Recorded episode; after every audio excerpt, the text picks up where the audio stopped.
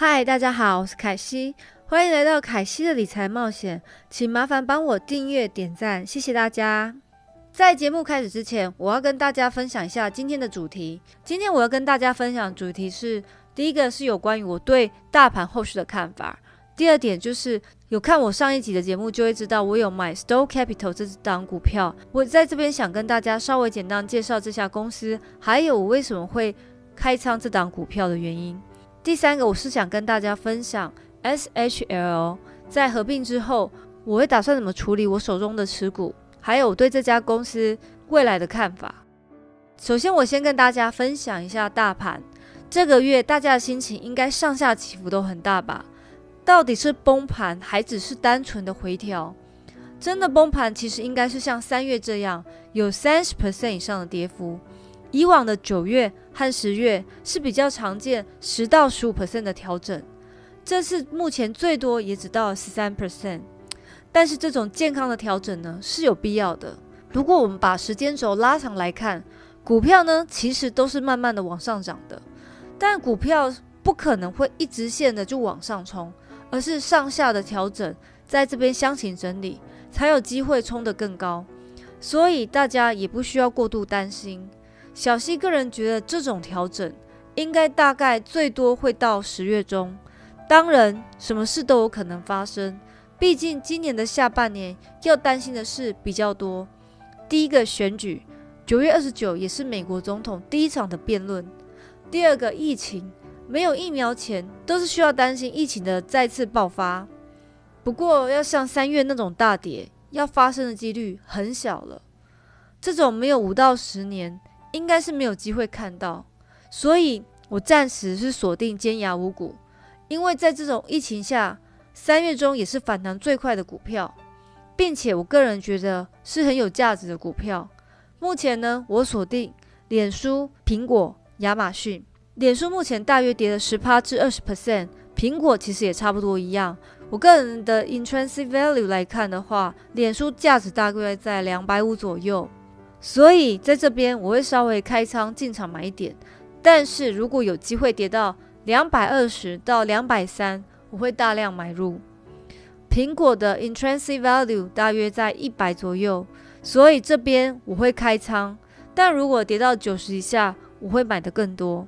我个人觉得科技股其实不会一直涨。之后也是有强弱之分，被炒上来的，最后还是丑媳妇也要见公婆。不过以尖牙五股来看，每家公司都是赚大钱，财报都是很亮眼，不能和两千年的网络泡沫化相比。因为那个时候其实很多股票就像现在 Nikola 一样，即使现在那些涨得最凶的云端股来看，在疫情的带动下，至少还是有营收成长率。当然呢，凡事还是要小心。所以，我个人会倾向于买尖牙五股。接下来是延续上一集我没介绍完的持股。看过我上一集视频，就会知道我主要是分布科技股为主。但下半年我也想把一些资金放在有资产的股票上。毕竟花很多钱去买没有回报率的公司，多少都是有些风险。真的遇到的话，就只能暂时吃泡面过生活了。所以，简单来介绍一下 Store Capital 股票代码是。STOR 股价目前大概在二十六块左右，离开大跌前的股价还有三十 percent 的距离。这是一家单一租户商业地产的 REITs 房地产投资信托公司。大家前一阵子听过很多 REITs 公司，这家公司有什么特别的地方呢？首先呢，巴菲特公司购买这家公司九点八 percent 的股权，关于这点可以为公司加分不少。公司有什么过人之处让巴菲特出手呢？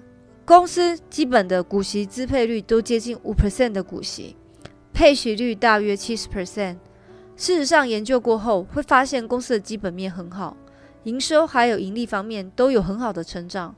五年的 CAGR 呢高达二十四 percent，现金流呢也令人惊艳。公司的负债比率零点五。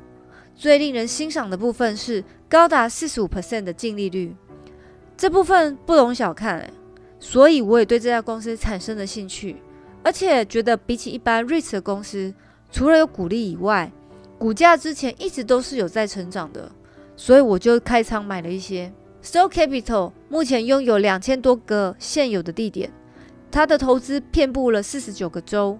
Stoke Capital 的目标客户是那些没有投资评级的大型和中型企业，但是九十七 percent 的客户会提供店的经营财报给 Stoke Capital。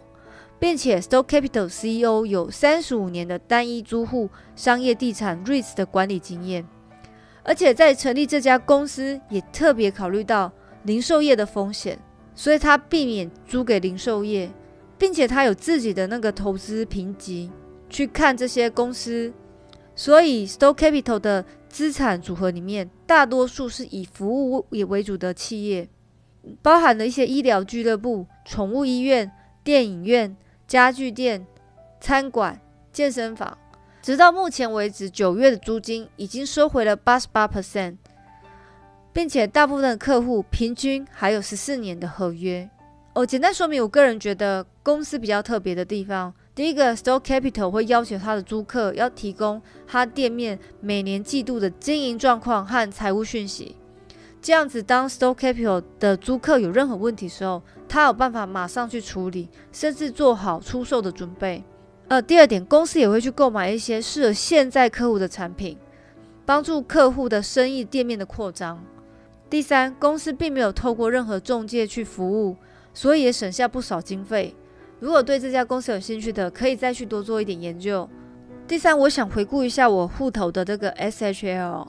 因为相信在上周四的时候，大家都有发现，在 SEC 说开始要对这个 SPAC 的公司做更严格的监管，突然之间 SHL 首当其冲的大杀特杀，那天的 SHL Wallen 竟然跌到十三块，于是我就进行做了加仓动作，因为公司离九月二十八这个重要日子不远了，就是召开股东大会，是否通过公司与 HiLand 的合并方案。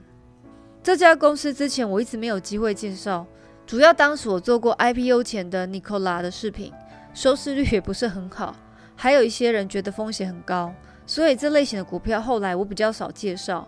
不过我对电动车还是抱有相当兴趣，所以也不例外在 IPO 前投资这档股票。如果今天合并成功之后，股票代码将从 SHLL 更改为 HYLN。并且新公司将会获得五点六亿美金，建立电动卡车的未来。海点是由托马斯·西利于几年前成立的，二十八岁的创办人将会成为美国年轻的亿万富翁，并且拥有二十二点九 percent 的股份，三千四百九十七万的股票，约属于亿美金。不过在两年内不能卖出任何股票，这样对于投资人来说是一个定心丸，因为经过之前的 Nicola 的经验。大家心里都应该有很大的阴霾。海脸在提交给 SEC 的文件中，他表示，预计二零二一年的收入为八百万美金，到二零二二年将增至三点四四亿美金，到二零二三年将会增至十亿美金。首席创办人 C D 曾经是一名赛车手，而且在卡内基梅隆大学接受过了工程师的训练。海脸是用于八类商用车的。电动动力总成解决方案的开发商公司有两条产线，一条是系统可以将现有的柴油动力重型卡车将它转变成混合动力的汽车，来增加续航力跟减少污染。第二产品称为 Hyper Truck ERX，是将动力传动系统与天然气驱动的车载发电机组合，它可以提供二十五英里的续航里程。目前，科威特和杜拜上市的物流公司 Agility 预定了多达一千辆的卡车，预计二零二一年交付。说这么多，主要是要让大家知道为什么我还要继续抱着这档股票。这家公司其实比起 Nicola，我觉得靠谱多了。但经过 Nicola 的事件之后，多多少少都有打击到这类型的公司的看法。所以一旦上市后，可能表现不一定会像 Nicola 这样拉到八十几块。我计划会将大部分的股票分批的获利了结，减少风险，可能留一点点当做乐透。毕竟我觉得这家公司老板看来在这个领域上是有兴趣的，比较不像尼科拉老板纸上谈兵。并且我个人认为，电动车在未来的市场其实还是有很大的潜力。加州福尼亚州长就有宣布，他要在二零三五年之前禁止汽油驱动的汽车。虽然我个人觉得这件事其实很难执行，加上如果换一个新的州长，可能想法又会改变的。但这个端你可以看到，未来电动车是一个趋势。特斯拉也表示，今年将把 Semi 的生产推迟到二零二一年。所以我觉得 h 联公司在未来的电动车市场是有机会的。如果他的 CEO 真的有去好好执行他们的计划，不过我觉得这也是需要时间去观察的，毕竟也不是几个月就可以看出这家公司的发展。所以之后我可能就会先保留一点点，赌个未来，其他的就先获利了结了。今天主要是跟大家分享一下我手上的持股，希望大家喜欢这一期。请麻烦大家订阅、点赞、分享，还有开启你的小铃铛，才不会错过每一期最新的凯西理财冒险。我会定时的帮大家更新我的仓位哦，请大家不要错过。谢谢大家，拜拜。